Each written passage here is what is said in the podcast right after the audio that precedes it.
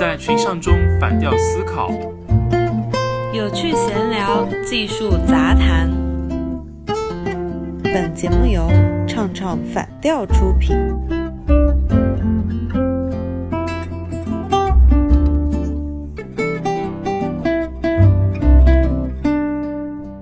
很多人应该昨天晚上都熬夜看了苹果的发布会。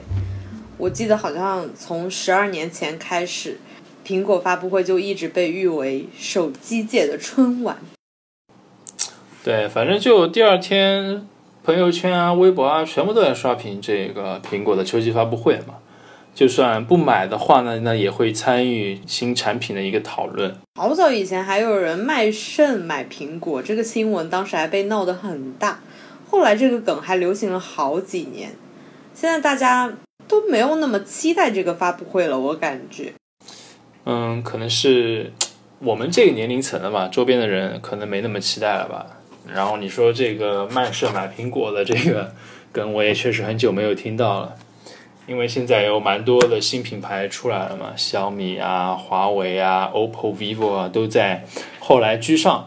那像苹果在中国的销量的话，它其实是在逐步的下降的。那其中的这个原因的话呢，也可见一斑了。大家可能对它的关注度也没有像乔布斯在世的时候那么高了。不过还是会有一批死忠粉在期待呢。比如说我有一个朋友嘛，他在群里面讲，昨天的话就闹了闹闹铃，然后半夜爬起来去看这个发布会的。那归根结底的话啊，乔布斯的时代就是过去了，现在是 Tim Cook 的时代。毕竟智能手机的这个。革命性的这种颠覆性的重磅炸弹是很难再出现的。让我唯一有一点点小失落的，就是昨天的发布会里面啊，传统的 One More Thing 也没有再出现，One More Thing 没有了。你说到这个新机，我真的是无力吐槽了。我觉得真的太丑了。我本来以为我的六 S 熬过了刘海屏，熬过了防水，会迎来新的突破。但是看完了那个发布会的一个总结之后，嗯。我的六 S 还可以再撑几年。你这个六 S 还是我觉得还是蛮能熬的，很顽强。对对对，可能再换个电池的话，你还能够再用个三年。是的，是的。但从这个发布会的邀请名单上来看的话，确实是摄影师居多嘛。那 iPhone 十一它的重点的话，也是放在了拍照功能上面。那我有一些摄影师的朋友，他们说一万块钱买三个头啊，好像也挺划算。当初华为第一次吸引我的目光，也是因为它的这个徕卡。我觉得这步棋的战略布局走的还真的是挺好的。因为对于 iPhone 十一这一系列来说，我丑剧它设计嘛，它保留这个刘海屏，然后又出现了浴霸。我真的还挺理解无能的，还有那么多花里胡哨的颜色，乔帮主真的在天堂看到了，可能要晕过去。哎，这个其实也是说明乔布斯的时代已经过去了。现在的话，就是一群人来决定 iPhone 的设计应该是怎么样的，而不是由一个人能说了算。但是三颗镜头它它其实也是有好处的，就是它能够捕捉更多的一个拍照场景的信息嘛，啊，多角度的。那现在的话。小视频也这么流行，它的摄影能力的话，iPhone 十也是有提升的。我觉得这个也是符合现在的一个流行的一个趋势。嗯，就是它好像有那个四 K 六十的一个 HDR，反正画质的话就是提高了嘛。嗯，另外就是 A 十三的一个芯片，那目前的话是没有敌手的。嗯，只不过 iPhone 十一的话，并没有像大家预期的那样推出了五 G 的功能。五 G 的话，我觉得至少要等个两三年才能完全普及吧。哎，反正就是观众朋友们那个荷包还是要捂住了，因为这个 iPhone 不会像六 S 那样可以用那么久。如果五 G 一来的话，iPhone 可能就最多能坚持个三年，马上就要换新机了。其实也可以再提一下，就是现在像华为啊、OPPO 他们推出这些五 G 手机的话。你买了，说实话也并没有用，因为在运营商层面的话，五 G 还是并不支持的。就算你买了，对他们还是要互相配合。对啊，就是你，你虽然说硬件的话，哦，你能够接收五 G 了，但是你整个软件这个基础设施这一块啊什么的都没有跟得上的话，你买了又有什么用呢？还不是四 G 用？嗯，证明我们的库克这一点考虑的还是很到位的。不追潮流嘛，对吧？但是它如果说真的有什么创新的话，那对整个行业都是有非常大的一个影响的。那说回我们这个 iPhone 十一，它现在的话最便宜的价格是啊五千四百九十九，对吧？但是这个的话是不包含这个充电器的。那么如果说你要去买这个手机的话啊，对于一般的我们工薪层的朋友来说，电子产品花花的钱跟你的工资比例的话，是需要好好的考虑一下的。那比如说你是啊月薪五千的，那么你如果说去你要买啊五千四百九十九的 iPhone，倒亏五百块，就排除你有积蓄的情况嘛，那你肯定是要去做一些分期的。那么你每个月的一个经济压力就会很大，对吧？那如果说你工资是一万两万的话，那你其实你会有比较大的一个购买这个手机空间在了，但是还是要考虑到一个比例。如果我的工资是你刚刚说的比较多的话，其实还是我觉得这个五千多还是贵了，因为确实占你工资呃三分之二是有的吧。但如果说你分期购的话，那你每个月就是说比例会下降一点嘛？嗯，比较合理的一个比例的话，就购买电子产品的话进行消费嘛。嗯，就百分之十八，就最多是百分之二十，是这样的一个情况。因为你去买这些电子产品的话，是属于这个消费的行为，就是说未来并不能够给你带来一些呃经济上的一个正向收益的。你买来之后，它这个东西就是贬值的。那么这边的话，呃，就想要跟大家普及一下，像哈佛大学的话，它第一堂经济学科的话，它会教你两个概念。就第一个概念就是说，你的花钱要区分投资行为还是消费行为。投资行为就是你现在花出去的钱，未来能够给你带来更高的收益的。那消费行为呢，就是你现在花出去这个钱，未来的话就是给你这个没有什么好处的，就是一个价值递减的一个过程。就打了水漂了。呃，就反正没有什么过多的经济回报嘛，对，就是在消耗。第二个概念的话，就是呃，你每月的话，最好是能够先储蓄百分之三十的工资，剩下的才进行消费，因为这实际上这样的话，就是给你整个人的一个生活的话，有了比较充裕的经济保障。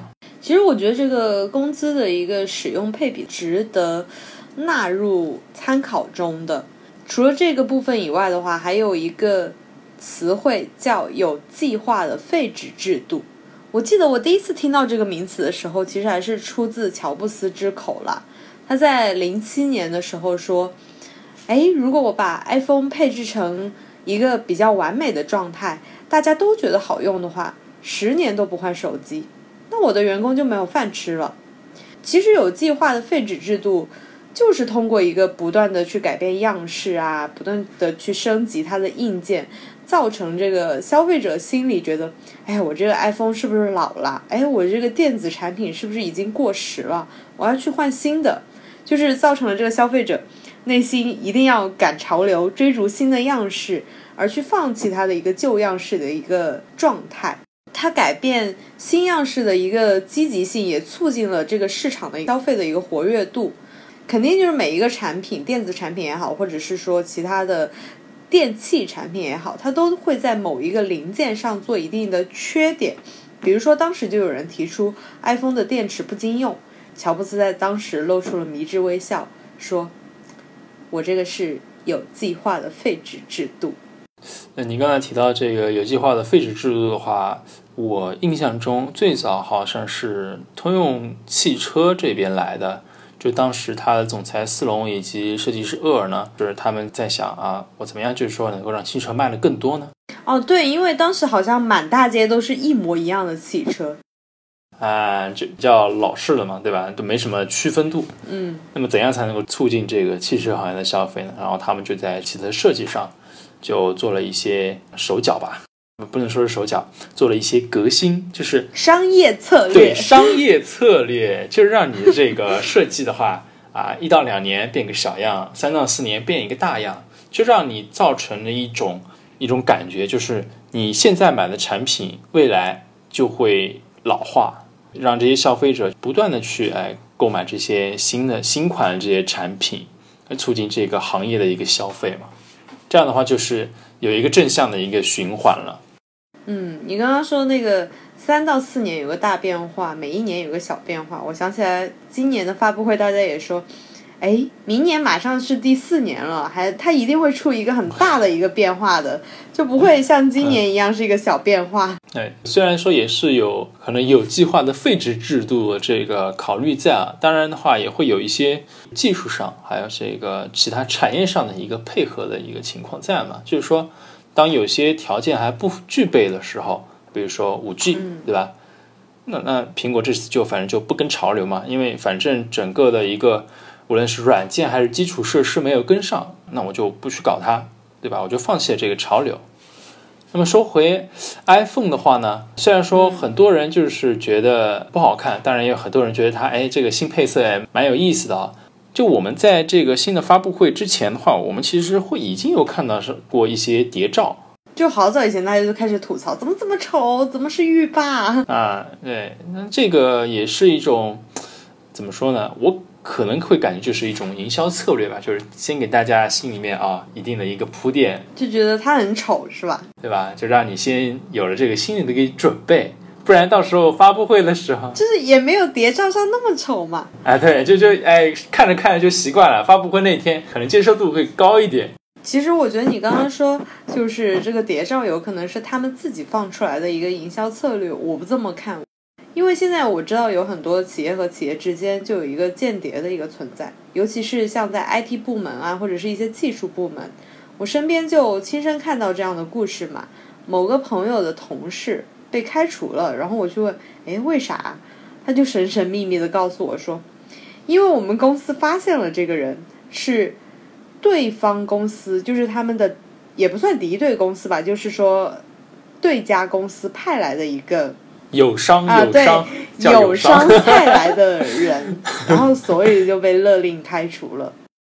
哎，这个故事其实我在硅谷嘛，也有就是这样类似的一个故事。比如说你是谷歌的人，然后被派去亚马逊面试、入职工作什么的。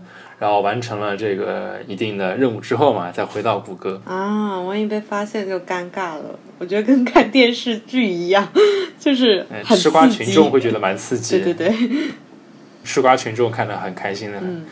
总而言之的话，虽然就是苹果发布会的一个热度呢，就确实没有像几年前那么高了啊，就热情的话慢慢的退散。但是我们在乔布斯逝世之后呢？